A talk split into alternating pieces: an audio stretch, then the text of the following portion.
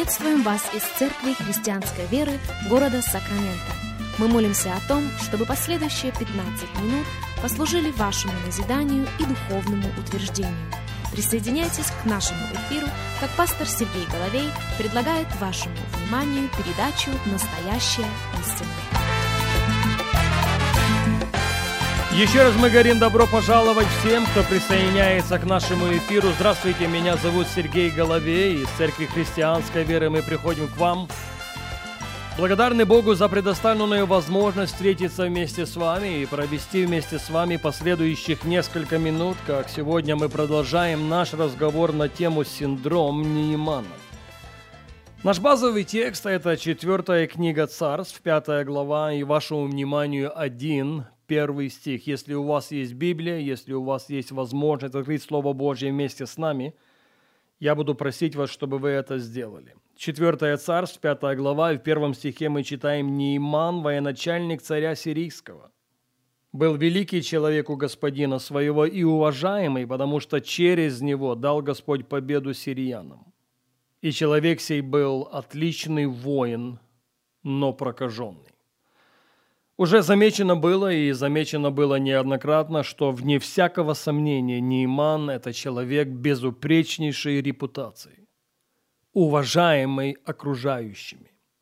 Через него Господь дал победу сириянам. Он отличный воин.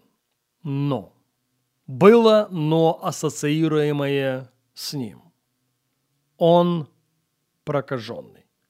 Именно в этой серии радиопрограмм мы с вами говорим о том, что сегодня, как последователи Иисуса Христа, мы должны быть предварены о следующем. Существует опасность развития в своей жизни синдрома Неймана. Поэтому уместно спросить еще раз, какое «но» ассоциируется с нашим именем? Какое «но» привязано к нашей репутации? Ведь же неоднократно можно слышать заявление следующего порядка «хороший человек, но», «образцовый семенин, но», «потрясающий служитель, но». И на страницах Священного Писания мы с вами уже рассмотрели ряд текстов, которые дублируют эту мысль. Согласно Матфея 18 главы, прощенный, но злой. Согласно Луки 17 главы, исцеленный, но неблагодарный.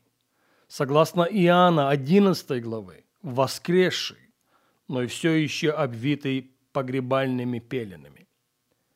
На данном этапе я хочу спросить, а что есть синдром Неймана глазами Нового Завета? Более того, какие именно предпосылки для его развития?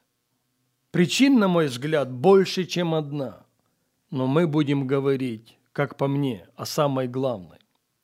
Пожалуйста, послушайте меня и послушайте очень внимательно. Если считаете нужным записать, запишите.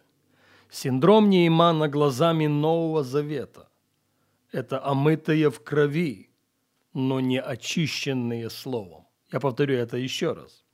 Синдром Неймана глазами Нового Завета – это очищенные в крови, но не омытые Божьим Словом. Видите, очищение через Слово – это процесс, очень необходимый процесс. Но, к большому сожалению, именно здесь многие последователи Иисуса Христа не сдают экзамен. Давайте в продолжении нашего разговора перейдем к посланию Иакова. Иакова, первая глава, и мы начнем читать с вами с 21 стиха. Посему, отложивши всякую нечистоту и остаток злобы, в кротости примите насаждаемое слово, могущее спасти ваши души. Кому обращается апостол, позвольте спросить? Апостол Иаков обращается к верующим людям. Иаков – раб Бога и Господа Иисуса Христа. Это мы читаем в той же первой главе, в первом стихе. «Двенадцати коленам, находящимся в рассеянии, радоваться». С великою радостью принимайте, братья мои, когда впадаете в различные искушения, зная, что испытание вашей веры производит терпение. Он адресует своих братьев, братьев, которые впадают в различные искушения. Он поощряет их тому, чтобы они знали, испытание веры производит терпение. И вот на той же самой волне, на той же самой ноте, в 21 стихе он говорит им, верующим, он говорит им, омытым драгоценной крови Господа Иисуса Христа, посему отложивши всякую нечистоту и остаток злобы, в кротости примите насаждаемое слово, могущее спасти ваши души. Спасенные, другими словами, вы должны поставить на повестку дня вопрос своего спасения. Я, пожалуй, повторю это еще раз. Спасенные, обращается апостол Яков, вы должны поставить на повестку дня вопрос своего спасения. Еще раз Якова 1.21. «Посему, отложивши всякую нечистоту и остаток злобы, в кротости примите наслаждаемое слово – могущее спасти ваши души. Будьте же исполнители слова, а не слышатели только обманывающие самих себя. Ибо кто слушает слово и не исполняет, тот подобен человеку, рассматривающему природные черты лица своего в зеркале. Он посмотрел на себя, отошел и тотчас забыл, каков он. Я полагаю, что вовсе не случайно здесь апостол Яков проводит аналогию между Словом Божьим и зеркалом. Потому что Слово Божье сродни зеркалу знакомит нас с нами. Слышите? Слово Божье сродни зеркалу знакомит нас с нами. Оно показывает нам наши «но». Оно предостерегает нас о том, что есть опасность есть опасность развить синдром Неймана. Но перейдем в 25 стих Якова 1, 25. Но кто вникнет в закон совершенный, закон свободы и прибудет в нем, тот, будучи не слушателем забывчивым, но исполнителем дела, блажен будет в своем действовании. Я, пожалуй, позволю прочитать себе еще раз 23, 24 и 25 стихи. Ибо кто слушает слово и не исполняет, тот подобен человеку, рассматривающему природные черты лица своего в зеркале.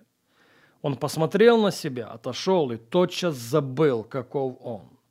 Но кто вникнет в закон совершенный, закон свободы и прибудет в нем, тот, будучи не слушателем забывчивым, но исполнителем дела, блажен будет в своем действовании он будет блажен в действовании спасения своей души.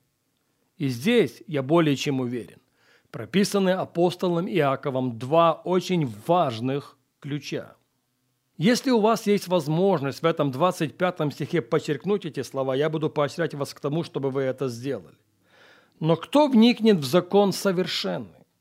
Пожалуйста, выделите слово «вникнет» закон свободы и прибудет в нем. Подчеркните слово «прибудет». Друзья, вот что является главным, если не решающим в процессе спасения наших душ. Мы призваны вникнуть. Это номер один. И во-вторых, мы призваны прибыть. Если эти два условия в жизни последователя Иисуса Христа будут соблюдены – я гарантирую вам авторитетом священного писания. Синдром Неймана никогда не станет уделом вашей жизни. К большому сожалению, время не позволяет говорить нам об этом сегодня. К этой мысли мы возвратимся на нашей следующей программе.